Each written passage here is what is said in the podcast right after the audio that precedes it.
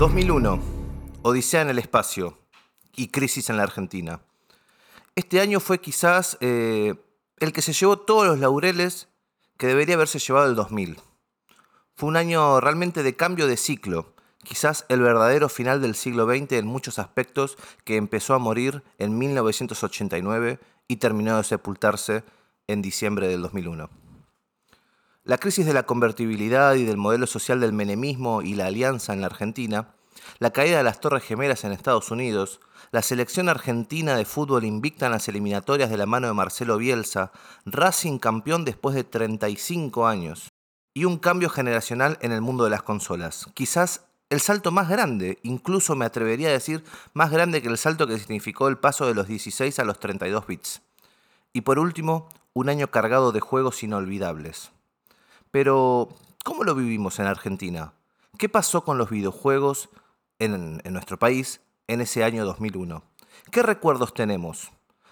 De todo esto y mucho más vamos a charlar en este capítulo. Esto es Sopla Cartuchos.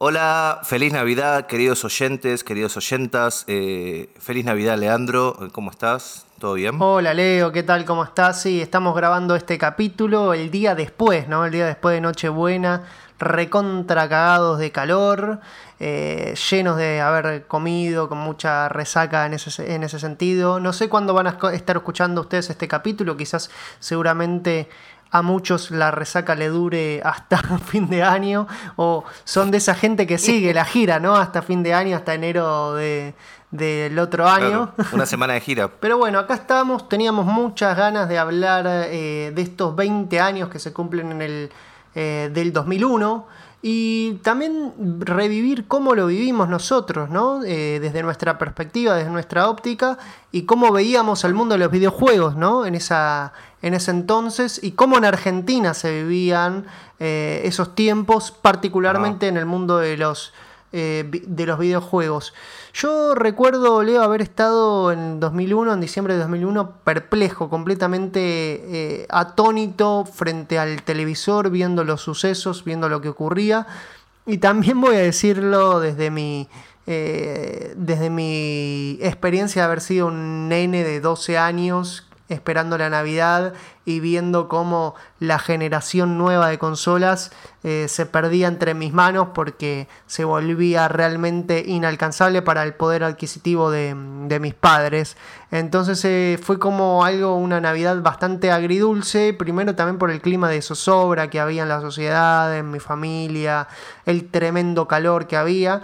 Y después por eso, porque digo, la verdad que el sueño de, comprarse una consola nueva generación en diciembre de 2001 era realmente inalcanzable. Apenas había muy poca gente que tenía una PlayStation 2 a diciembre de 2001 en el país. Y bueno, ni hablar de algún que otro afortunado, capaz que el hijo de Mario Pergolini o algún otro que haya podido tener una Xbox ahí para esa Navidad, pero era realmente imposible. Perdón. Sí. Pero, ¿por qué específicamente el hijo de Pergolini?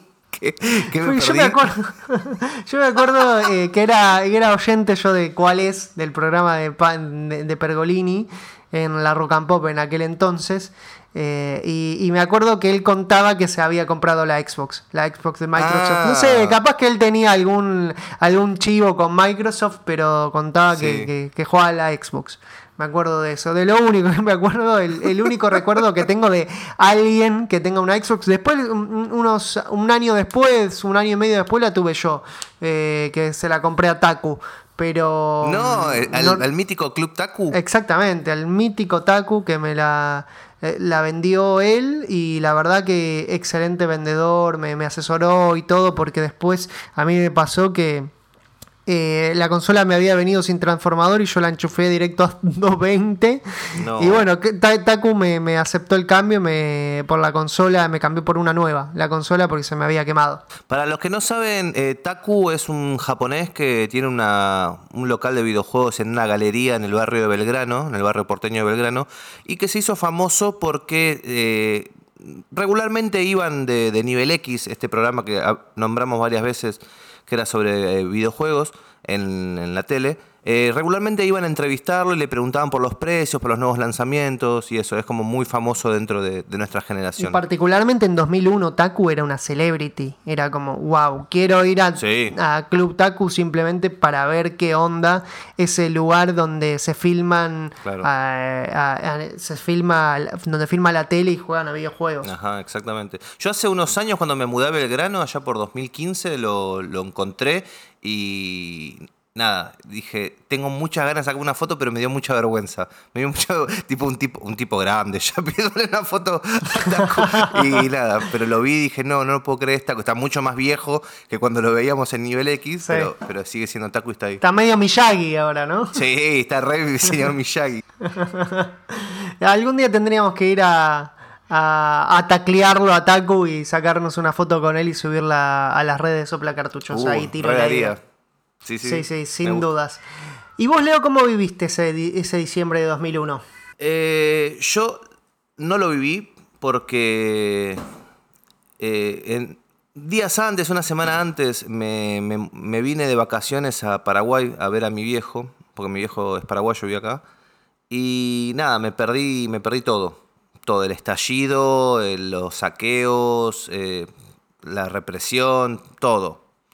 Así que nada, es como que me, me siento mal. Por un lado, como que el- el- el- me, me faltó haber... Siento que tendría que haber vivido eso. También tenía 12 años, no podía hacer absolutamente nada, pero me hubiese gustado estar acá junto a mis... eh, junto al pueblo, qué sé yo, y aguantarla, ¿no? Ser parte de la historia, pero bueno. Exacto. eh, arrancamos por diciembre de 2001 porque, bueno, es como el, el mes, si hablamos de 2001 en Argentina, terminamos hablando siempre indefectiblemente de diciembre. Eh, pero arranquemos por el, por el principio. ¿Qué era lo que pasaba en enero de 2001 en el mundo de los videojuegos? La verdad que amanecía como un año intergeneracional en el mundo de las consolas. Todavía convivía PlayStation, una consola de 32 bits. Sega Saturn ya había muerto hace rato. Pero estaba todavía Nintendo 64 de- dando sus últimos coletazos. Dreamcast, también con sus promisorios 128 bits, aún tenía futuro, al menos en lo discursivo. Estaba PlayStation 2, que era algo completamente desconocido para la gente en Argentina, ¿no? ¿Qué? PlayStation 2? Si, si, si no es la gris, la de la PlayStation, ¿cómo la 2? ¿Qué es esa cosa negra? Y todavía no habían salido juegos que realmente valgan la pena eh, su compra. Por fuera del mundo de los videojuegos, yo recuerdo en enero de 2001 que pisaba suelo argentino la banda del momento, que era Red Hot Chili Peppers, en un recital realmente inolvidable para mí, un nene de 11 años, que presentaba su disco Californication junto a Deftones. Y em, todavía me acuerdo que se jugaban los torneos de verano. River eh, venía de, de- de pisar bastante fuerte con sus cuatro fantásticos que eran Juan Pablo Ángel, Javier Saviola, Pablito Aymar y el burrito Ortega, que le ponían un poco de pausa a la hegemonía de ese Boca multicampeón que venía de ser campeón intercontinental, ganándole nada más y nada menos que al Real Madrid. Eh, qué épocas, ¿no, Leo? Jeremy todavía lo está corriendo atrás a Palermo. Algún día lo alcanzará. Algún día, algún día. Eh, ¿A quién era que le había hecho un caño Riquelme? Ah, no, a Yepes fue que le hizo un caño, pero lo había mareado a Jeremy y a, y a Roberto Carlos también le, A Jeremy lo volvió loco, Román, sí. lo volvió sí. loco, sí. Sí, sí, sí, me acuerdo. Eh, pero ya hacia fines de ese primer mes de 2001 recibíamos el primer sacudón. 31 de enero de 2001, Sega anunciaba en Japón que, dejada, que dejaba de fabricar la Sega Dreamcast. Ajá. Y, todos, y todo el mundo se quedó perplejo, completamente atónito ante una noticia que dejaba en offside a, a, mm, por lo menos casi el 50% de los fanáticos del mundo de los videojuegos en aquel entonces, porque recordemos que ya que eh, en 2001 Sega y Nintendo eran sinónimos de videojuegos, sí, estaba Sony, pero todavía estaba el recuerdo de esa guerra sin cuartel de las 100 de 16 bits. Y la verdad es que de repente que una de las dos es como que, no sé, que Boca se retire del, del fútbol, que River se retire del fútbol, es como, ¿what? Claro. ¿Qué, qué va a suceder de ahora en más, no? Y, y la verdad es que, es que la noticia incluso trascendió el mundo de los videojuegos porque fue una noticia tremenda. Sega de repente decía adiós y al día de hoy, 20 años después, aún siguen sin fabricar hardware, Leo. Hardware o para uso hogareño. Claro, exactamente. sí, Siempre hay que hacer esa aclaración porque en recreativas, en arcades, fichines, como le digan en su país, la rompen Japón. Hay edificios tipo, eh, tipo eh, eh, shoppings de varias plantas que son temáticos. El piso de juegos de pelea, el piso de juegos de carrera, todos juegos de Sega. O sea, en ese sentido es el amo y señor de, Sí. de las sí, recreativas. sí, de las recreativas siguió fuerte. Y de hecho, ese 2001 también siguieron saliendo juegos de Dreamcast. Y estaba ahí en el. Estaba todavía desarrollándose, dando sus últimos detalles, detalles Shenmue 2, que fue el juego que recomiendo también ahora, si recién nos están conociendo, escuchar el primer capítulo del podcast, que es sobre la muerte de Dreamcast. Em, que fue el, el- muchos lo consideran uno de los últimos clavos en el ataúd de, Dreamcast, no porque haya sido malo, fue, es un juego de una calidad que a día de hoy se, se ve la influencia que ejerció en muchísimos juegos posteriores, pero sí fue un juego que muy caro que no se tradujo finalmente en ganancias económicas para la empresa. Sí, hablando de, de hacer apuestas arriesgadas y terminar eh, perdiendo dinero, eh, este también es el año en el que Squaresoft eh, trataba de, de llegar al cine con su primera película en animación 3D de Final Fantasy. No sé si la recuerdan, Final, Fan- Final Fantasy The Spirit Within, el, el espíritu interior.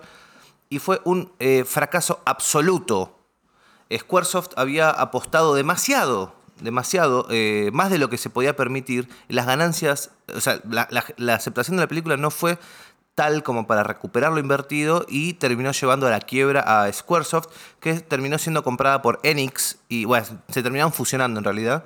Y bueno, hoy en día la conocemos como Square Enix. Eh, pero sí, fue un año, un año clave el 2001, ¿no? Porque marcó también la muerte de Squaresoft. Exactamente, y fue ese también ese clavo en el ataúd de esa película muy mala, muy pero muy mala. Eh, hasta 2001 veníamos de, películas inspiradas en videojuegos de bastante pésima calidad. Eh, luego saldrían alguna que otra buena inspirada en videojuegos, pero hasta ese año por lo menos nada. Después, eh, si querés, pasamos a marzo, Leo, ¿no? Y en marzo hay dos, dos lanzamientos muy, pero muy potentes. Sí. eh, pero de esta generación anterior todavía, ¿no? Exactamente. Eh, estamos hablando de la cuarta generación, una, una generación que todavía tenía mucho para dar y nos sorprendía con dos juegazos que parecían imposibles para sus respectivos sistemas.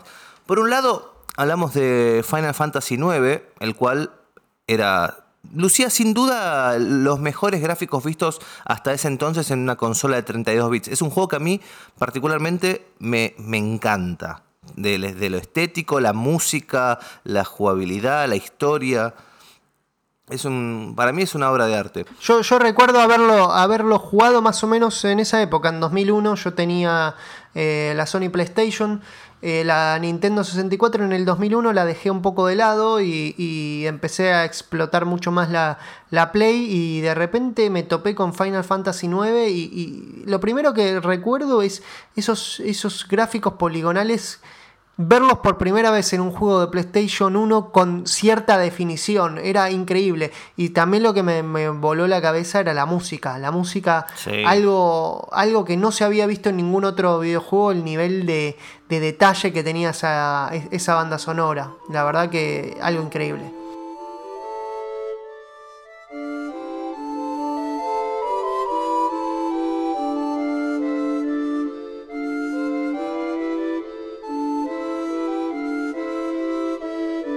Quizás lo que se le podría haber criticado a- al Final Fantasy IX, que para mí no es una crítica, sino que es un, un, un punto positivo, es que tenía una estética un poco más infantil. Tengamos en cuenta que veníamos de Final Fantasy VII y Final Fantasy VIII, que tenían improntas mucho más maduras. Entonces, bueno, la- la- esto, eh, los personajes del Final Fantasy IX eran más, Claro. no, si bien no eran chivis, chivis es cuando son peticitos y gorditos, ¿no? Eh, si bien no eran, no, no eran del todo chivis, eh, apuntaban a eso. Eh, Una estética más Kingdom Hearts sí, era claro. la de Final Fantasy. Sí, en realidad Kingdom Hearts tiene una estética más Final Fantasy IX, porque salió antes, pero Sí, pero sí, pero, ah, pero se entiende, es sí, es, es por ahí. Bueno, eh, en marzo también salía a la luz el Conker's Bad Fur Day, que es el, uno de los juegos que hablamos en nuestro capítulo anterior sobre Rare. Y eh, que quizás por el momento en el que salió a la venta no terminó convirtiéndose en, el éxito comercial que merecía. Eh, eh, tengamos en cuenta que tenía que competir contra Super Mario 64 y, y el Zelda Ocarina del Tiempo, Ocarina of Time. Sin embargo, fue, fue bien recepcionado por la crítica en ese entonces. Sí. Eh, acá en Argentina, se, como decíamos la vez pasada, se lo vio poco. Mira, yo hace eh, poco entré, entré a Mercado Libre para ver si había algún Conker's Bad Fur Day y no hay nada. ¿eh? Es inconseguible acá en Argentina ese juego. Yo, yo había visto hace un tiempo y estaba caro, pero lo deben haber vendido o lo sacaron. Yo el día, el día que me regalen o que me compre el Conker's Bad Fur Day voy a estar como el niño de Nintendo 64. Así de extasiado. sí, el meme. Bueno, eh, volviendo a, lo político, en marzo del 2001 en nuestro país eh, ya empezaban estos primeros cimbronazos políticos. Entraba el infame López Murphy al gabinete económico eh, y anunciaba que quería arancelar la Universidad de Buenos Aires. Una locura. Una locura. Su estadía, bueno, como, como dice la historia, duraría apenas unos días. Sí, después de López Murphy, ¿quién viene? Vino un viejo conocido que era que era Domingo Cavallo.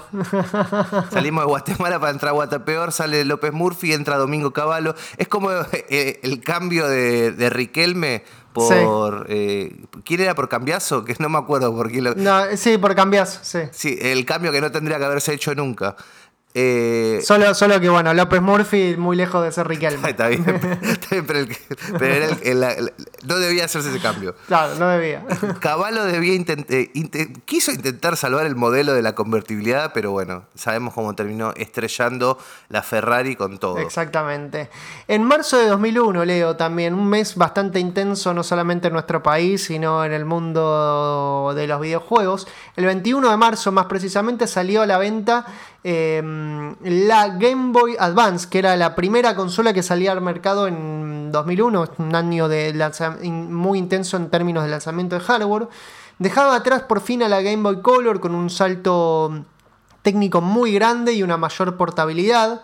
Eh, los juegos que acompañaron su lanzamiento, mira, un Super Mario Advance, yo no recordaba mucho este juego, em, que terminó siendo algo así como un refrito del Super Mario Bros. 2 occidentales, con, eh, con personajes distintos, ¿no?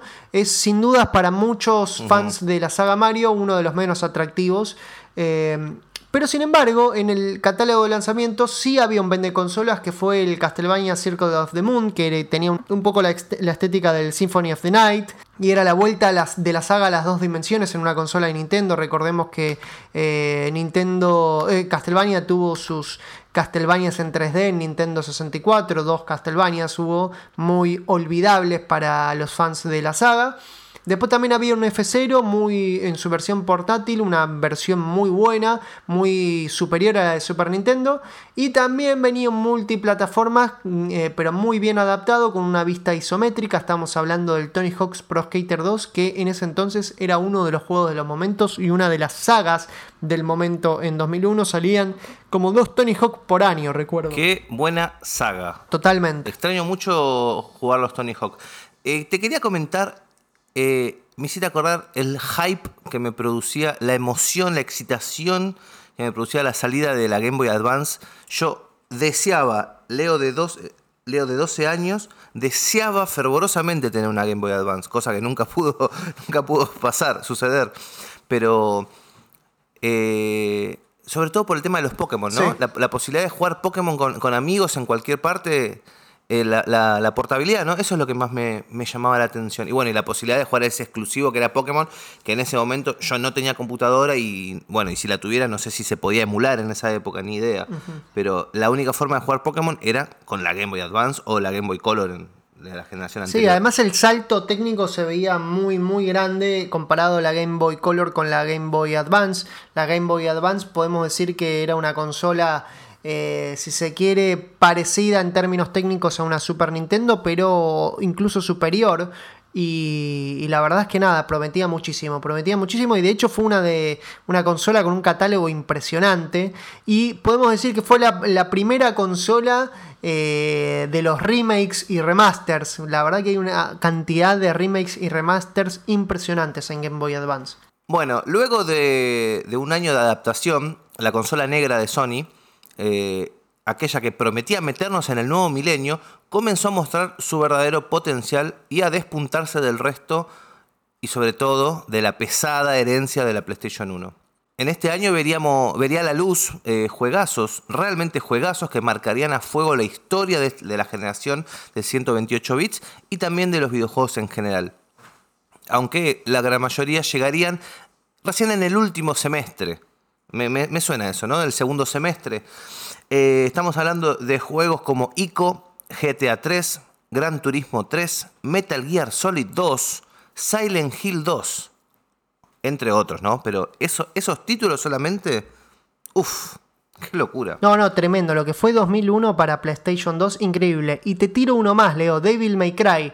Devil May Cry iba a ser un juego que em, estuvo inspirado en lo que sería o sea, e, era, el modelo para un Resident Evil, eh, para el Resident Evil 4, si mal no recuerdo. Exactamente. Y finalmente terminó siendo una saga propia porque se dieron cuenta que, bueno, Capcom, la verdad que en términos de marketing entiende muchísimo, entendía muchísimo sobre todo en esa época. Y, sacó ahí sobre, de la galera una nueva saga que fue un éxito y que a día de hoy sigue cosechando ventas y ventas. Yo la verdad mm, eh, no soy tan fan de la saga Devil May Cry, pero sí recuerdo haber jugado a ese primer Devil May Cry y que me flasheé completamente. ¿Vos, Leo, lo jugaste? Yo no soy muy fanático de, esos tipos de juegos. Hack and Slash creo que se llaman. Sí. Eh, pero debo reconocer que sí, que caló muy, muy hondo en, en el, en el mundo de los videojuegos, ¿no? Por ejemplo, eh, nuestro amigo Psicobit es muy fanático de la saga. De Devil May Cry, sí, sí. Así que sí, puede no gustarme, pero hay que reconocer que, sí marcó un antes y un después. Y decíamos juegos como Ico. Ico, por ejemplo, es un juego que em, pasó desapercibido para, para, muchos en aquel entonces, pero es un juego que tuvo muchísimas buenas puntuaciones. Recuerdo en la Next Level de, de diciembre, si mal no recuerdo, de enero eh, de 2002 que le dieron un 9.2 de, puntuación. la Next Level era una revista argentina que era bastante exigente en las puntuaciones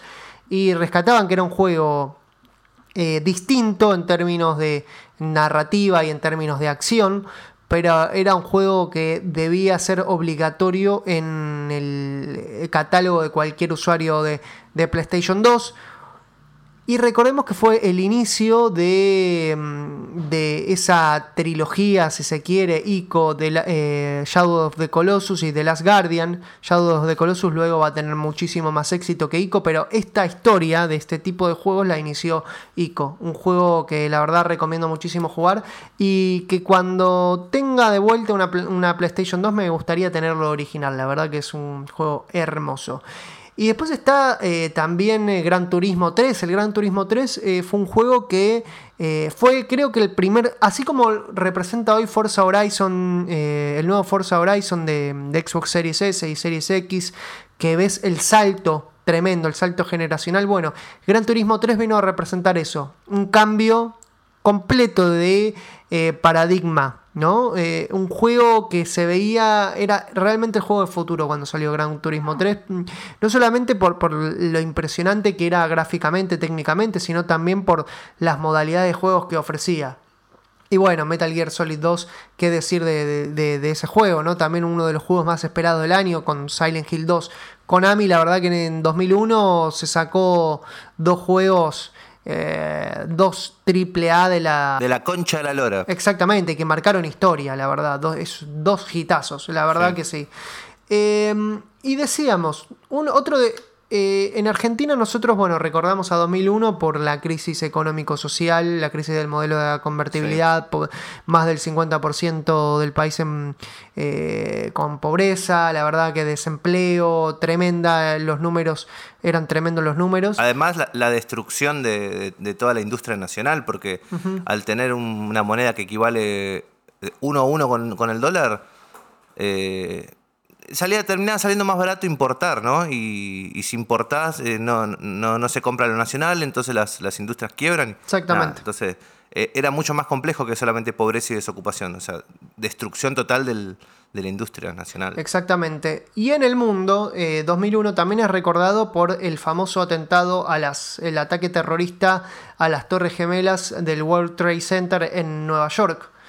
Y fue sin dudas uno de los eventos que marcan la historia eh, de la humanidad, ¿no? Ese, ese atentado.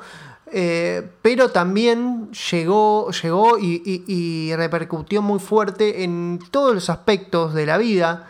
Uno de ellos también es el de los videojuegos, ¿no? Eh, tuvo un impacto realmente inmediato en la industria, porque cuando, por ejemplo, se dijo en unas primeras versiones que los terroristas habían mejorado sus habilidades como piloto gracias al Fly Simulator, el juego de, Microsoft, em, una hipótesis que nunca se comprobó. Lo cierto es que la versión 2002 del juego que había sido pensado para, para, salir en ese entonces retrasó la publicación prevista para ese mismo mes, para el mes de septiembre de 2001. Y eh, cuando salió la venta, terminaron eh, siendo suprimidas las imágenes de las Torres Gemelas. ¿Por qué? Porque bueno, el Flight Simulator tiene ahí eh, un mapa enorme. y ya en ese entonces era, era realmente de vanguardia el mapa que manejaba. Y bueno, suprimieron las Torres Gemelas del, del juego. Y lo mismo les ocurrió a otros juegos, como por ejemplo al juego de Spider-Man, del que ahora vamos a hablar también más en detalle, y a la película de Spider-Man, que escalaba a Spider-Man las Torres Gemelas, recuerdo. También se tuvo que suprimir todo eso. Y cuando leo, hacías el repaso de los videojuegos que marcaron la historia y que salieron en 2001, uno de ellos es GTA Grand Theft Auto 3. Exacto. Eh, ¿Qué decir, no? De este juego, la verdad que quienes jugaron recordarán el impacto que tuvo por primera vez un juego, eh, en un juego una ciudad que lucía realmente similar a su contraparte real. Eh, no en términos de una recreación perfecta, sino en términos de la sensación ¿no? de estar viviendo la vida en esa ciudad del GTA 3. No sé qué recuerdos vos tenés, Leo, de haber jugado en ese entonces al GTA 3. No, de hecho, el primer GTA que jugué fue el Vice City, en los famosos cibercafés. El GTA 3 no lo jugué nunca, de hecho. He jugado el 4 después en, mi Play 3, el Vice City, el San Andreas, pero el, 3 no lo jugué nunca. En 2001 el GTA 3 junto al Counter-Strike y junto al FIFA 2002 eran los juegos que se jugaban en los cibercafés. Se hacía fila para jugar a esos juegos. Yo recuerdo haber hecho fila en el 5net de, de ahí de Nazca y Argerich donde había un montón de, máquinas para jugar y tenía esos tres juegos instalados. Y la verdad es que uno se guardaba la partida en esa computadora y te quedaba, y entonces lo, lo iba jugando cada vez que ibas al ciber. Y a veces, de hecho, yo pasaba horas, a veces dos horas que me iba al ciber y simplemente me pasaba paseando, la, paseando por la ciudad o levantando prostitutas o matando gente, ¿no? 2001 eh, y eso, con 12 añitos ya hacías esas cosas. Ya hacía esas cosas, sí, lamentablemente. Mamá, no escuches. Decíamos, eh, se estrenó en octubre de 2001, poco más de un mes del atentado a las Torres Gemelas del 11 de septiembre. Y la ciudad del GTA 3, Liberty City, está inspirada casi fotográficamente real a eh, la Nueva York de aquel entonces. Y hay un detalle, Leo, que es que los eh, Rockstar Games en ese entonces tenía sus oficinas a unas cuadras del World Trade Center. ¿En serio? Mira. Sí. O sea que escucharon la explosión. Fueron eh, la sintieron. Exactamente, fueron espectadores cercanos de lo que ocurrió aquel día. Y GTA 3 sufrió un retraso a raíz, en primer lugar, del atentado, porque por durante semanas los empleados no pudieron regresar a las oficinas a trabajar en él. Qué locura. Eh, no había home office en aquel entonces, era eh, había que ir a trabajar ahí, ¿no? Mm. Y no pudieron completar los últimos detalles del juego. Y también tuvieron que hacer algunos cambios en el contenido para eliminar alguna que otra referencia que pudiera resultar sensible insensible, ¿no? Esto un poquito de la. habla un poco de la autocensura del arte norteamericano, ¿no? De, de, para no herir susceptibilidades. Pasó también mucho con la música, pero también pasó muchísimo con los, con los videojuegos. Sí, me acuerdo que se hablaba, no sé si e, e, efectivamente sucedió, pero me acuerdo haber escuchado que, que se iban a editar digitalmente las películas eh, en las que aparecieran las Torres Gemelas. Como como, como para que nadie Sí. recuerde, como esto nunca sucedió, nunca hubo acá nada, para que no les quede el estigma, no sé, me parece, y desde chiquito ya también me, pare- me pareció una pelotudez supina. Sí, sí, está Stalin un poroto al lado de eso, de lo que planteaban. Mal, bor- borrando al de la foto. Eh, de acuerdo a Dan Hauser, uno de los fundadores de Rockstar, la portada original del GTA 3 se rediseñó porque mostraba algunos elementos cercanos eh, a lo ocurrido en los atentados. ¿De qué hablamos con eh, elementos cercanos? Bueno, más que nada explosiones sobre un fondo donde se veían edificios. Y la verdad es que no, no se lo podría relacionar al atentado de las Torres Gemelas, pero Rockstar dijo por las dudas antes de que me censuren, la maquinita de la censura estaba full en ese entonces y cualquiera podía ser susceptible de ser censurado en el mundo de la libertad, ¿no? De Estados Unidos. Qué ironía. Qué ironía. En Liberty City, ¿no? Más allá de la, de la carátula, no fueron, la verdad, en, en términos reales, muchos los cambios que realizó el- en el contenido del juego. Eh, uno de los más claros quizás tiene que ver con el color de los vehículos de la, de la policía. Mirá, mirá, en este detalle se pararon los desarrolladores de Rockstar. Los, eh, autos originales estaban, eran parecidos a los blancos y azules de la New York PD. Y como le pasó a la banda de Strokes con su canción New York City Cops, cualquier referencia a la policía era sensible para el sentir estadounidense. Por ende, a pesar que GTA eh, 3 parecía un juego tan badass, tan gamberro, eh, para evitar cualquier conflicto con la policía, en la versión final los autos cambiaron del azul al color negro. ¿Qué me contás? Qué caretas, qué caretas. ¡Qué Dios mío. caretas! Sí, sí, sí, sí, tremendo. Un juego badass que es, es tal cual, es el meme del perrito musculoso con el perrito débil, ¿eh? Sí, totalmente. Hay que hacerlo y subirlo. Sí, sí, sí, totalmente. Eh, bueno, otro de los elementos que cambió en- a partir de- del atentado es la trayectoria de un avión en el cielo. Eh, en GTA 3 los aviones eran solamente un elemento estético, todavía no se podían usar como, como vehículos. Eh, pero había aviones que se veían volando y que eran decorativos. Rockstar Games lo que decidió fue eh, modificar levemente la ruta de uno de ellos para que no se viera como si pasara cerca de los edificios más grandes de la ciudad. ¿eh? Mirá qué detalle, qué paranoia que manejaban los muchachos de, de, de Rockstar. Hay una misión que sí fue eliminada del juego porque los diálogos hacían referencia a un grupo de terroristas y hay algunas conversaciones que se dice que fueron eliminadas o intervenidas. También la conversación de una de las estaciones de radio. Todo esto mm, son teorías que nunca fueron del todo confirmadas por los desarrolladores de, de Rockstar, esto de las conversaciones.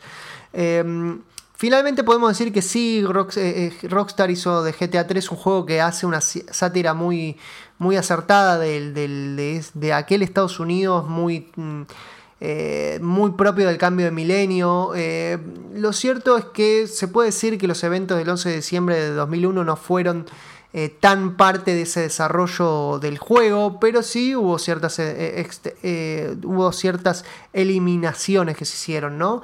Eh, Rockstar afirmó después, cuando salió el juego, que el 99% permanecía idéntico al que se hubiera comercializado si no hubiesen ocurrido el atentado de las, de las Torres Gemelas. Pero la eh, leyenda existe, que eh, el juego realmente antes del atentado de las Torres Gemelas era diferente. Bueno, eh, Metal Gear Solid 2 Sons of Liberty, el, uno de lo- de los pesos pesados de la PlayStation 2, fue lanzado en noviembre de 2001 y estaba centrado en un grupo terrorista en Nueva York. Y una de las escenas muestra una nave gigante, o sea, una de las escenas finales, una vez terminado el juego, o a punto de finalizarlo, no recuerdo bien cómo era. eh, una nave gigante estrellándose en el Federal Hall cerca del World Trade Center. Sin embargo, el título tuvo que eliminar una parte en la que el grupo terrorista atentaba contra la Estatua de la Libertad y la zona financiera de Manhattan, así como el material de video en vivo en el que se veían las Torres Gemelas. Eh, de hecho, el lanzamiento del Metal Gear Solid 2, si no recuerdo mal, eh, se tuvo que eh, posponer unas semanas porque fue muy reciente, se iba, iba a salir al poco tiempo del atentado. Entonces tuvo que posponer para hacer estas modificaciones. Y citamos, en estos momentos los eventos de Nueva York han sido tan trágicos y han impactado a tanta gente que toda la industria de América y la mayoría del mundo occidental va a tener mucho cuidado sobre lo que hacen en los próximos meses, especialmente en la industria del entretenimiento. Metal Gear Solid 2 trata del deseo de acabar con la violencia a escala global, igual que los juegos anteriores de la serie. Esto es lo que comentaba un portavoz de Konami de América allá por octubre del 2001. Sí, se cubrían un poquito ahí para para digamos para evitar la censura. Había mucho miedo y había mm. mucha autocensura en aquel entonces. Metal Gear Solid 2 para mí es uno de, los juegos más increíbles en términos eh, narrativos, ¿no? De un videojuego, de, me atrevo a decir de la historia de los videojuegos. Todavía no lo terminé, estoy en ese proceso. Eh, creo que voy alrededor de un 70% del juego, así que Leo, si vos lo terminaste, por favor no me spoilees el final que todavía... Todavía quiero saber quién verga son los Patriots. No te, voy a, no te voy a spoilear nada. Eh, ¿Sabes qué? Me, hace poco, yo lo sigo a Hideo Kojima en, Twitter, recomiendo a todos que lo hagan. Y, hace poco, cuando se cumplió el 20 aniversario del Metal Gear Solid 2, estuvo hablando sobre, sobre algunos secretos del juego. Y hay mucho subtexto, eh, capas y capas de, información que nosotros no alcanzamos a procesar, eh, sobre todo jugándolo de niños pero e, es un juego hiper complejo a nivel narrativo. O sea, si vos pensás que es complejo, bueno, cuando, cuando leas sobre eso vas a decir, ¡a la mierda! No, no, no, no, está lleno de detalles, lleno, lleno, lleno, es una locura. Y, y nada, no, no, no, no hablo más para no spoilearte. Nos debemos un, un capítulo sobre Metal Gear Solid 2 analizado en términos eh, multidisciplinarios, ¿no? Como hicimos en su momento con Silent Hill 2, vamos a, vamos a invitar a, gente a que participe y que lo analice más, desde esa perspectiva. Podríamos decirle al señor Kojima, si nos quiere mandar algún audio. Sí, obviamente. o sea, el no ya lo tenemos. el, no, ya lo tenemos, sí. bueno, otro juego de PlayStation 2 eh, que fue modificado, alterado, censurado, como quieran, por, el atentado, por el, el evento del septiembre de 2001 es el eh, Spider-Man 2 Enter the Electro. Este título llegó en octubre del 2001 y la pelea final ante Electro era justamente en las Torres Gemelas. Así que bueno, el estudio tuvo que hacer un largo trabajo para cambiar el escenario a un edificio genérico y ocultar los edificios con una tormenta y no fueran visibles en el horizonte. Una, una tontería. Sí, sí, tremendo. Es como, bueno, es como negar parte de la historia, ¿no? Decir, las Torres Gemelas no, existieron, no queremos herir susceptibilidades. La verdad es que me, parece una decisión pésima en niveles, eh, a niveles artísticos, ¿no? De, la, autocensura es una de las peores, de las peores prácticas para mí. Em, otro de los juegos eh, que directamente podemos decir que es el caso más extremo, porque es un juego que directamente tuvo que ser cancelado después de varios cambios, es un título de Sega, Dreamcast, Propeller Arena. Era un juego que estaba basado en combates aéreos en varias ciudades del mundo, entre las que estaban obviamente Nueva York. Y contaba con un eh, gran recibimiento de la comunidad. Había muchísima expectativa para el lanzamiento de ese juego. Los trailers se veían increíbles. Además estaba desarrollado por AM2, un estudio que está en una época en su época dorada. Recordemos el estudio AM2 de, que desarrolló Daytona, bueno, eh, Shenmue. La mano de Yu Suzuki está detrás de, este juego. Sega tuvo que retrasarlo para cambiar primero su portada y finalmente decidió no lanzarlo porque encima en el medio eh, anunciaba el final de la Sega Dreamcast, todo, toda una serie de pálidas tremendas.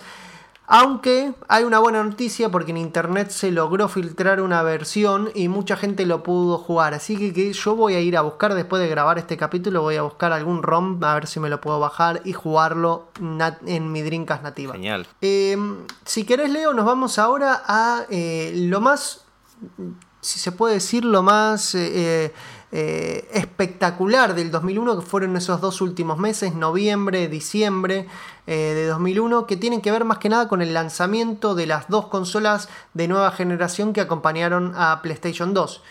Primero llega Xbox y 10 días después llega GameCube. ¿no? Estamos hablando de eh, primero el lanzamiento de Xbox, que fue un lanzamiento a puro culo con Bill Gates y The Rock en el evento principal, algo muy pero muy americano, y con un gran caballito de batalla, un gran vende consolas que era el Halo, el Halo Combat Evolved. Eh, y además traía dos ventajas. Una, eh, que contaba con un disco rígido interno que para aquel entonces era un, un super plus. Y después también traía un servicio que prometía revolucionar todo, el Xbox Live, Leo. Era la posibilidad de jugar por internet. Y lo cierto es que acá y en Sudamérica no se explotó mucho este servicio en la primera Xbox, pero en Estados Unidos fue todo un éxito, sobre todo el Halo. El Halo en Xbox Live explotaba. Me acuerdo de un capítulo de la serie Los Sopranos eh, en la TV que AJ, el hijo de Tony Soprano, está jugando eh, completamente hipnotizado con sus amigos a través de Xbox Live al, al Halo. Un juego que acá tampoco en Argentina pegó muy fuerte. Recién se tuvo que esperar a la Xbox 360 para que el Halo sea un éxito en Argentina. Pero en Estados Unidos fue el gran vende consolas de, la Xbox. Eh, bueno, en GameCube, en la Nintendo GameCube, eh, los títulos que se lanzaron el 18 de noviembre del 2001 fueron el Luigi's Mansion y el Wave Race Blue Storm.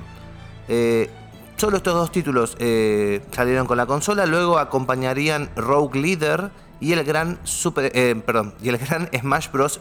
Melee. Eh, habría que esperar recién al 2002 para ver un Super Mario, estamos hablando del Super Mario Sunshine.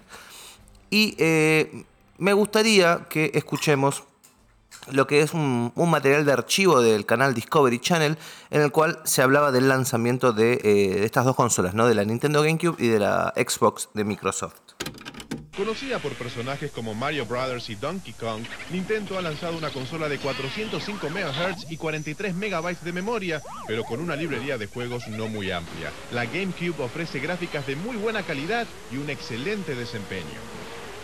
Este pequeño cubo cuesta alrededor de 200 dólares en los Estados Unidos y es la más portátil de todas. La menos portátil, pero la más poderosa es la Xbox de Microsoft.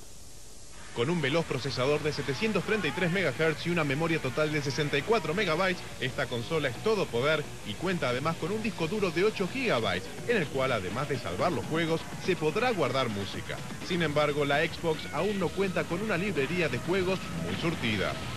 Esta inmensa y pesada caja negra cuesta 300 dólares en los Estados Unidos y algunos expertos opinan que sus controles no son los más cómodos. Básicamente cada sistema se define por los juegos que tiene y más importante aún por los que son exclusivos para cada consola. Así que esto es lo que tenemos que tener en cuenta al enfrentarnos a una decisión porque al final ninguna de ellas es la mejor aunque los usuarios siempre saldremos beneficiados.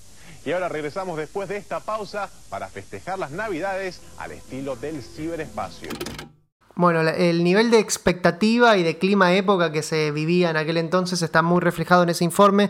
Eh, me, causa mucha gracia que la observación que le hace em, el conductor sobre el joystick, el joystick enorme que era el de Xbox, finalmente lo terminaron adaptando a una versión un poco más chica y un poco más cómodo, pero era eh, eh, todo en Xbox era enorme, era el joystick enorme, la consola enorme. El cable del joystick era buenísimo porque te permitía jugar desde el sillón, ¿no? Estaba, estaba, eso estaba bueno porque el cable de los joysticks de las otras consolas era muy corto y en aquel entonces todavía no, no existían los joysticks inalámbricos. Eh, nosotros hicimos acá en, en, Sopla Cartuchos un trabajo de archivo y fuimos hacia las revistas Next Level de diciembre de 2001 eh, yo era muy fan de la revista Next Level, la coleccionaba, tenía todas mis revistas Next Level, que no sé a dónde habrán ido a parar, pero por suerte existe la internet y existe eh, el archivo. Y en la Next Level de diciembre de 2001 eh, cuentan y hablan de la presentación de GameCube en Argentina. Más precisamente fue el 13 del 11 del 2001 en Argentina. Y y paso a leerles textualmente lo que dice la nota. La hora 10 de la mañana, el día martes 13 de noviembre, el lugar el Lunch Pub, un agradable reducto de la calle Arenales, velas encendidas, luz tenue y unas muy lindas chicas que servían café alegraron nuestra mañana. Mucho para beber y comer, gratis.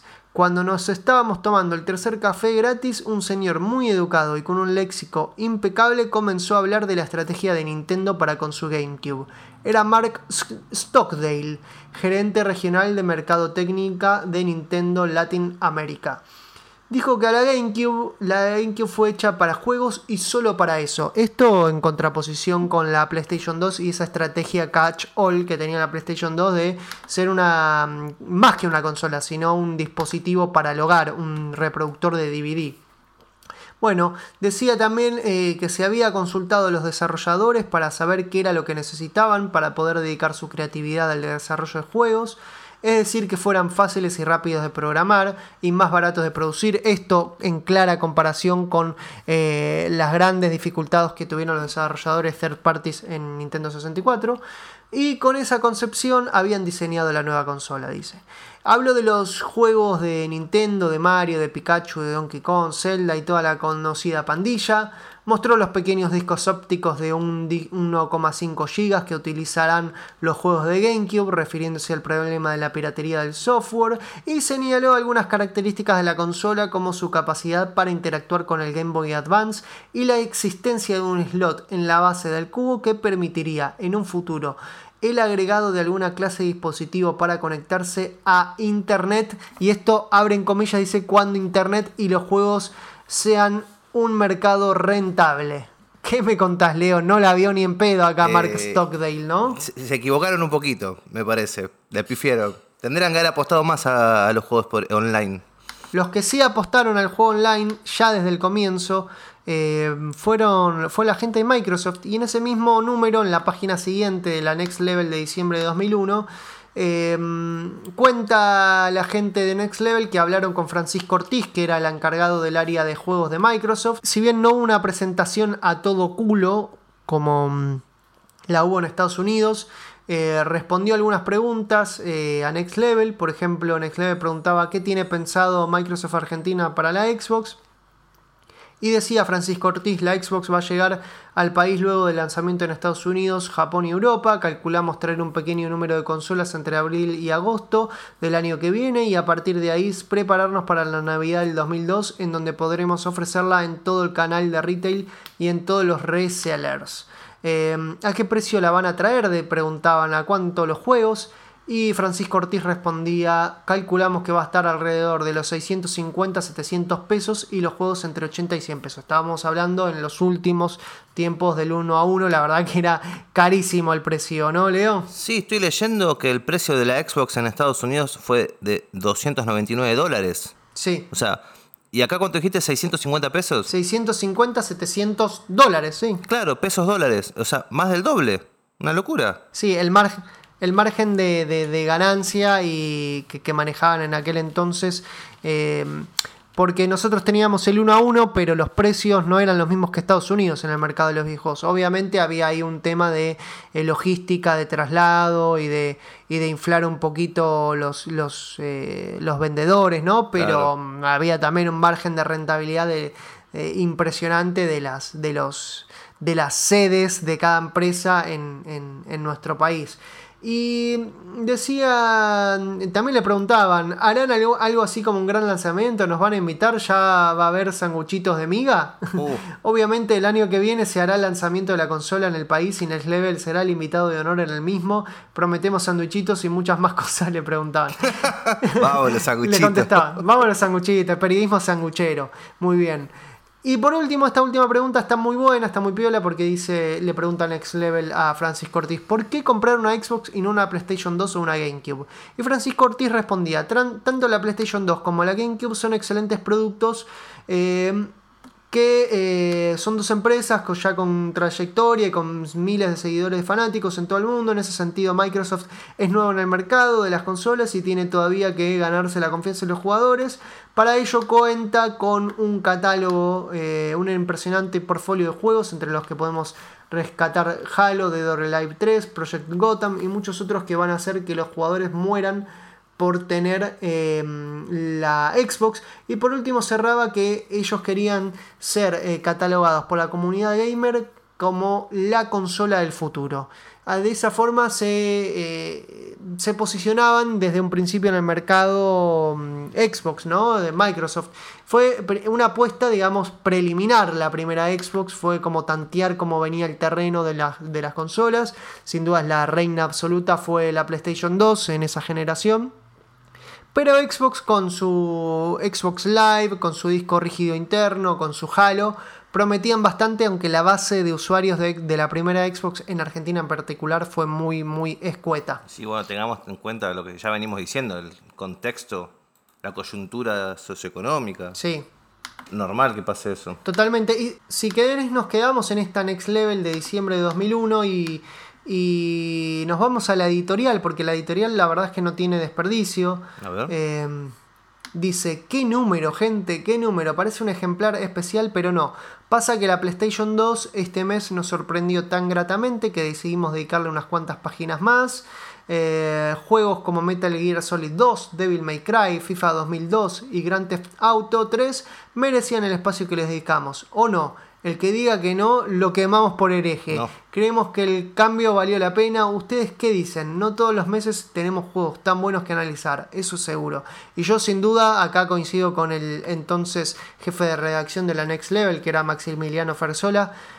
Eh, la verdad es que, el me- que, que en este número ver en la tapa de la revista Metal Gear Solid 2 y Grand Theft Auto y Devil May Cry, la verdad es que es increíble, es un número que hay que tener y guardarlo en el para el recuerdo. También estaba ahí en ese número la preview de, de lo que entonces era conocido como Project Ego, que era el Fable, el ambicioso Fable para Xbox, que era un juego que permitía mm, por primera vez al personaje eh, ser bueno o ser malo, ¿no? Ajá. tener eh, esa, esa, esa habilidad que luego va a explotar muchísimo mejor algunos otros juegos como Mass Effect, pero en, entonces era, en aquel entonces era una de las grandes promesas de Peter Molyneux eh, al frente de Lionhead Studios, que en 2001 también habían sacado un juego muy pero muy ambicioso para PC, el Black and White, Ah, es verdad. un juego que te permitía jugar a ser Dios. Siempre Peter Molyneux con esas grandes eh, aspiraciones que tenía. Eh, la verdad es que sí, sin dudas, diciembre de 2001, eh, este número me gustaría volver a tenerlo físicamente, en algún momento lo tuve, eh, pero va- vale la pena muchísimo, ahí lo tenemos a Grand Theft Auto 3 en tapa, uno de los juegos más impresionantes sin dudas del, del- del año 2001, Leo. Vos lo tenías al Fable, ¿no? Yo lo tenía el Fable. El Fable finalmente sale. no sé si sale en 2003 o a fines del 2002, pero eh, una versión mucho, mucho menos ambiciosa de lo que prometía el Project Ego, ¿no? Era un juego sin dudas aceptable, un, un 8 puntos, ¿no? Pero eh, no era esa cuestión tremenda, no, no se veía tanta la evolución física que prometía. Era un juego que, bueno, te permitía jugar desde la- el comienzo de la vida del personaje hasta el final de la vida del personaje. Sí, te podías casar, podías tener hijos, re- recuerdo. Eso me volaba Sí. la cabeza cuando me lo contaste. Eso volaba la cabeza, sinceramente, era algo que, bueno, después vemos en, en muchos otros juegos, no sé, en The Witcher, en juegos como... En, en infinidad de juegos en la actualidad, pero en aquel entonces era, wow, casi un simulador de vida, eh, pero con toda esa estética medio señor de los anillos que, prometía este juego. Bueno, ahora nos gustaría eh, comentarles, eh, citarles, leerles textualmente en realidad, la editorial de, de la Next Level de enero del 2002. ¿no? Ya, ya habiendo pasado la crisis, ya habiendo nos quedado sin, sin presidente, sin vicepresidente, tiempos muy convulsionados, y decía así, la primera impresión es alegría, luego viene el desconcierto. ¿Por qué Next Level ha arribado tan tarde a los kioscos? Y ustedes, nuestros bienaventurados lectores, han tenido que esperar implacablemente frente al irritado canillita cansado de sus preguntas. Como se podrán imaginar, la caótica situación que se vivió en nuestro país en los últimos tiempos nos ha tocado de cerca a todos los argentinos. En nuestro caso, se vio modificada la importación de papel, elemento esencial para la creación de Next Level. Y como nosotros, al igual que ustedes, no queríamos ver impresa semejante maravilla que tienen en este momento en sus manos en cualquier papel berreta, hubo que esperar hasta que se regularizara la situación.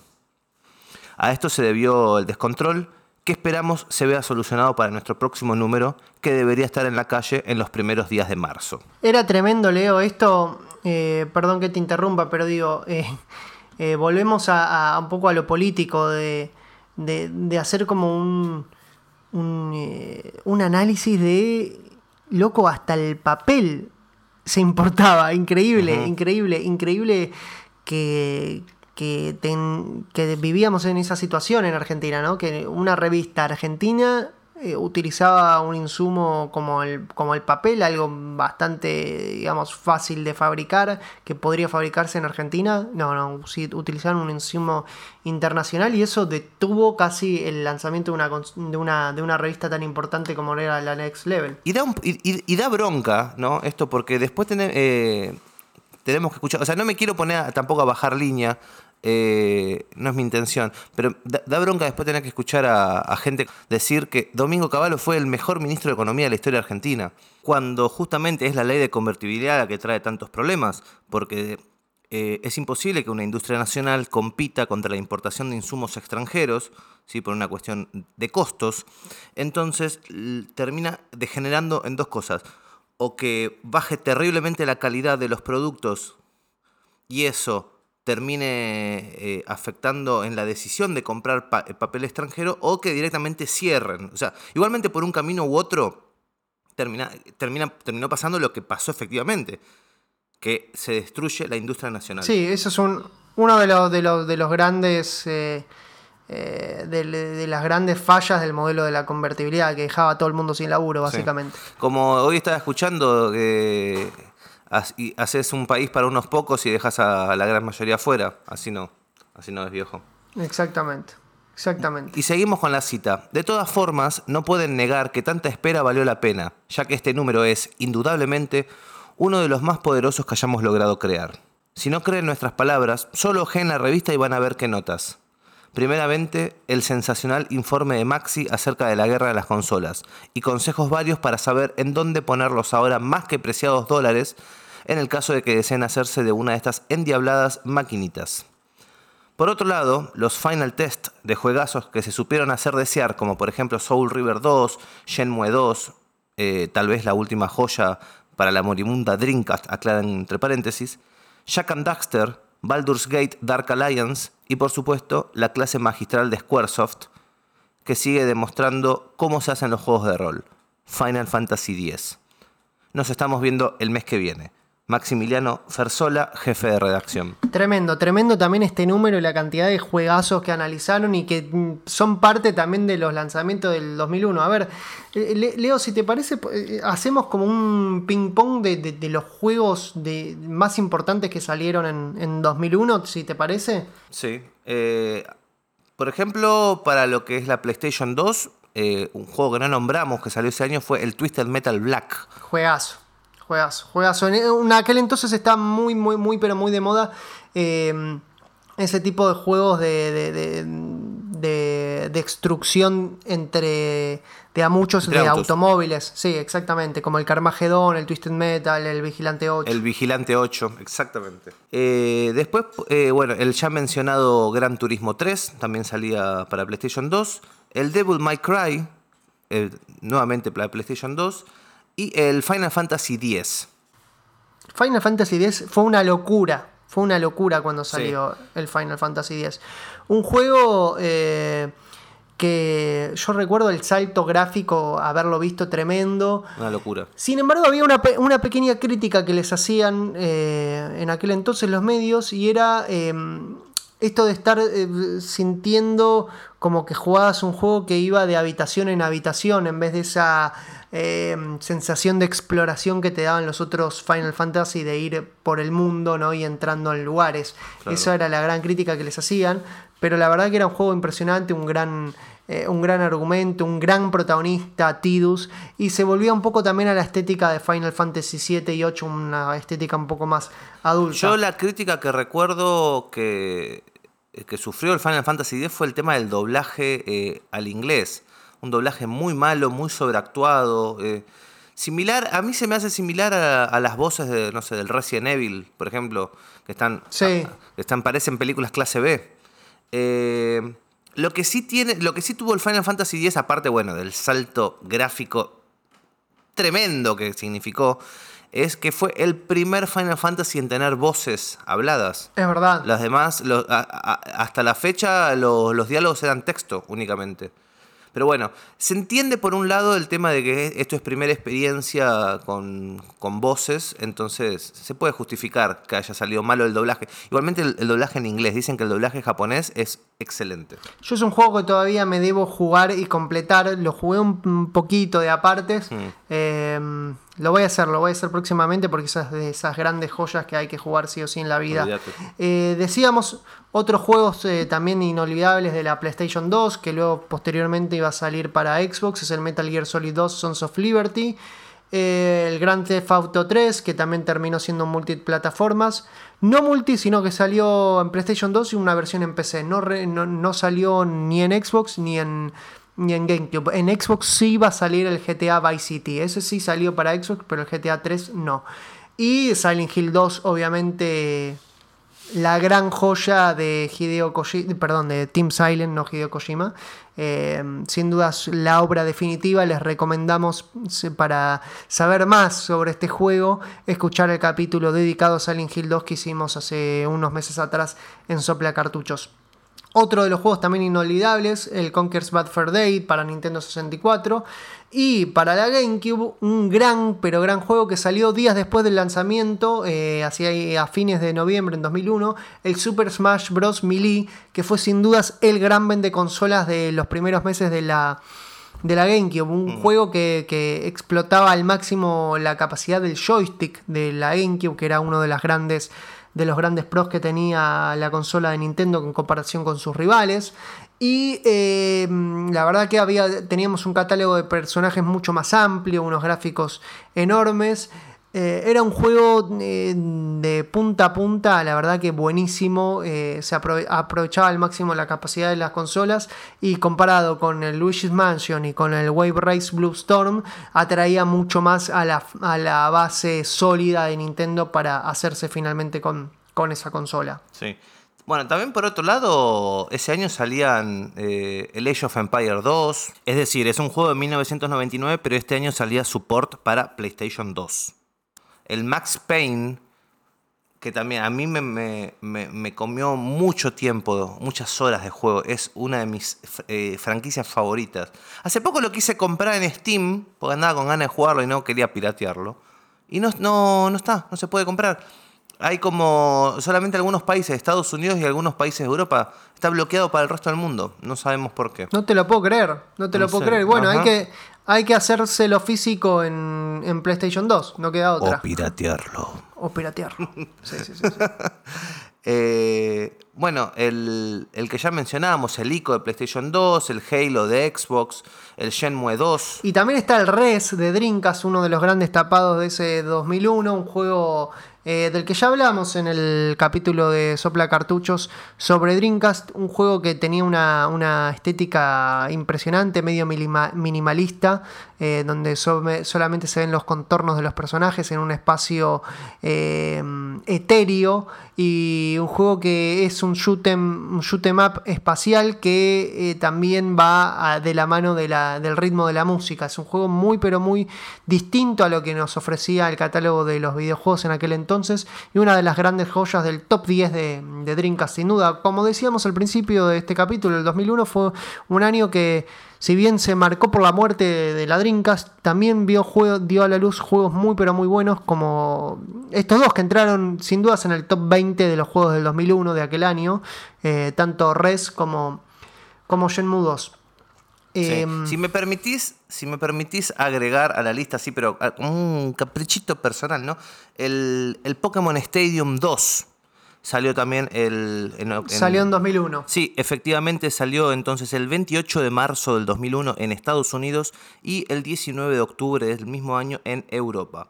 En Japón había salido en el año 2000, pero bueno, como somos occidentales, lo consideramos un, un juego del 2001.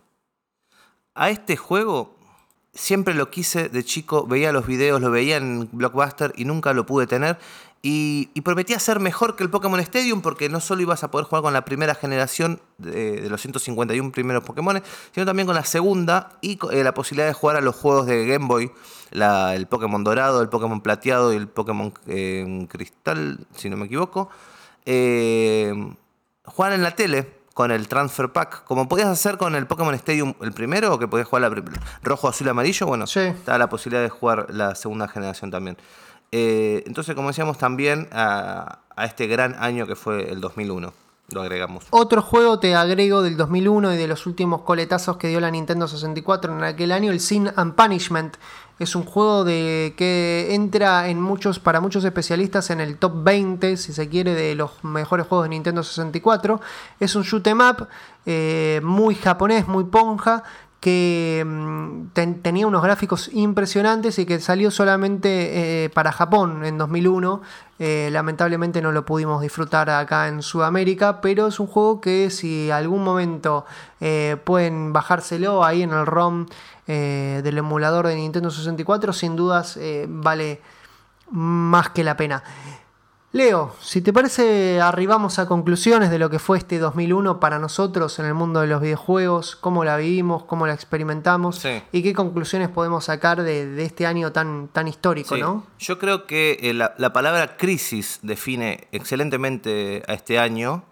eh, en el sentido de, de cambios, ¿no? Porque tengo entendido que la etimología de crisis viene por, el, por eh, etapa de cambios. Sí. Y hubo muchos cambios eh, en la industria de los videojuegos. Hubo juegos que patearon el tablero, hubo lanzamiento de consolas. La verdad que fue un año, un punto de inflexión en, en- en la industria, bueno, de esto que nosotros amamos. Y, y bueno, imposible no relacionarlo desde nuestra perspectiva, desde nuestra, nuestra vivencia, ¿no? Con lo, lo ocurrido a nivel eh, político y económico en nuestro país. Pero sí, definitivamente eh, un año de cambios. Para mí el paisaje del 2001 en Argentina en relación a los videojuegos es un paisaje de futuro lejano, ¿no? Como que el futuro había llegado, estaba entre nosotros, pero Mm, aún era inalcanzable y lejano no. para nuestra realidad socioeconómica. Eh, era algo completamente inalcanzable. Y sí podíamos vivirlo en formato de presente en los cibers. 2001 fue un año en el que explotaron los cibers en Argentina, los cibercafés. Eh, ya no para irse a conectar a internet, sino para jugar a, vi- a videojuegos que no podíamos jugar en nuestras casas. Y eran estos videojuegos de última generación. Fue el año también de la explosión del Counter-Strike en- eh, a nivel mundial Sí. eh, y también a nivel interno de Argentina, ¿no? Fue un año, mirá qué paradoja, el año del atentado a las Torres Gemelas eh, era el año de, la explosión de- del juego eh, donde se enfrentaban terroristas y policías, sí. yo creo que un poco tuvo que ver eso. Habrá influenciado eh, enormemente. Sin dudas, sin dudas, yo creo que sí. Porque yo recuerdo que todo el mundo se ponía nombre, nombre de terroristas de Nick. Sí. En, Sí, jugando al counter. Osama Bin Laden, Saddam Hussein, esas pelotudeces. sí. sí. Está a la orden del día. Sí, recordemos que a Saddam nunca le encontraron las armas de destrucción masiva, así que, que no, le, no le podemos llamar terrorista. Ese es otro tema. No, aparte, supuestamente habían sido terroristas que afganos los que hicieron el atentado. ¿Y por qué Sí. invadieron Irak entonces? Sí. Eh, como que no, hay cosas que no me cierran. sí, totalmente. Eh, pero bueno, sí, estoy, estoy, estoy fascinado con la descripción que acabas de decir de, de un futuro que llegaba, pero que a nosotros se nos escapaba. Me imagino como este sueño recurrente de estar corriendo hacia un lugar y que el lugar se te aleje y, y parece que te acercas, pero en realidad no se te acerca más. Fue, fue un año de promesas, de tecnologías nuevas, de, de nuevos, nuevos videojuegos que, que podíamos disfrutar, Pero no. pero no. Por el momento no. Exactamente. Pero ahora no. Era, era esa la. Eh, Quizás en el futuro. claro, y que el futuro. eh, en 2001 llegó el futuro para el mundo. Salvo a- en Argentina no llegó y se aplazó muchísimo más. Muchísimo. eh, por tres años creo que podría decir que recién para 2004-2005 se hizo. mm, se hizo, digamos, muy pero muy popular la PlayStation 2 y ahí sí llegó realmente esa generación de consolas y ahí sí pudimos vivir todos esa generación de consolas, pero tuvimos que esperar dos o tres años como para que esa generación sea, eh, digamos, alcanzable para el bolsillo del clase media, clase media baja. Finalmente pudimos disfrutarla y, fue, y el PlayStation 2 a día de hoy es la consola más vendida en nuestro país, también obviamente en el mundo, pero obviamente en nuestro país y sigue siendo la consola predilecta de muchos, la que marcó la infancia de muchos. Y fue una consola, PlayStation 2, que salió en el año 2000, pero que sin dudas su gran, eh, su gran trampolín fue el año 2001 con estos lanzamientos que acabamos de describir, Leo. Sea, a mí me da mucha nostalgia esa época, porque es tal cual lo que decís. Eh, era el, desear, el querer y, no, no, te lo, no, no, lo podemos, no nos lo podemos permitir. Así que tiene un, tiene un lugar especial en mi corazón esa época. Como te decía, bueno, hoy más temprano con el tema también de, la eh, Game Boy Advance, algo que tampoco nunca pude tener. Aparte también recuerdo, ¿sabes qué? Esto ya no tiene que ver con, el, con nuestro tema, pero eh, noviembre 2001, si no me equivoco, o capaz que fue el año anterior, no me acuerdo. Eh, mamá no podía pagar más el servicio de cable, lo, cortó. Y nunca pude ver el final de Dragon Ball Z. No. Sí, eso también habla de, la coyuntura. Lo tuve que ver de grande, ¿no? Al desenlace final con Majin Buu. Pero, pero sí, todo tiene que ver con todo. Tremendo, sí, sí, sí, tremendo, sin dudas. Eh, invitamos a nuestros oyentes, quizás los más veteranos, a que nos digan cuáles son sus recuerdos, cómo vivieron su 2001 y cómo el 2001 repercutió en su consumo eh, de entretenimiento, ¿no? en el consumo de los, de los videojuegos. ¿Qué juegos recuerdan que, que hayan jugado muchísimo en aquel año? Eh, por mi parte, yo 2001 recuerdo, es eh, para mí 2001 es ir al ciber a jugar al GTA 3 o al FIFA 2002 o al, em, o al Virtua Tennis también, a esos juegos que solamente podía jugar en el ciber porque ya, ya con mi PlayStation y con mi Nintendo 64 no podía ir a ningún lado. Sí, yo por mi parte estaba muy, muy a full con la, con la Nintendo 64. No tenía muchos juegos, pero los cinco jueguitos que tenía les daba duro y parejo. Y también eh, mi hermano estaba muy metido con, el, con la PlayStation. Me acuerdo que se juntaba en casa de amigos y hacía torneos de Crash Team Racing. Oh, qué maravilla. Qué juegas. Así que nada, nosotros por suerte tuvimos la posibilidad de tener eh, Nintendo 64 y, PlayStation 1 en esa época. Recuerden entonces que, que, nada, compartirnos sus experiencias. Nos pueden escribir a través de nuestras redes sociales. En Instagram Sopla Cartuchos Podcast. En, en Twitter somos Sopla Podcast. Y en eh, TikTok, ¿cómo somos, Leo? ¿Cómo nos encuentran? Eh, en TikTok somos arroba soplacartuchos. Eh, así que nada, déjenos sus comentarios, sus opiniones, sus recuerdos, sus deseos de feliz año, si quieren. y nos estamos escuchando en, en algún próximo capítulo. Esto fue Sopla Cartuchos 2001 en los videojuegos, entre el futuro y la crisis.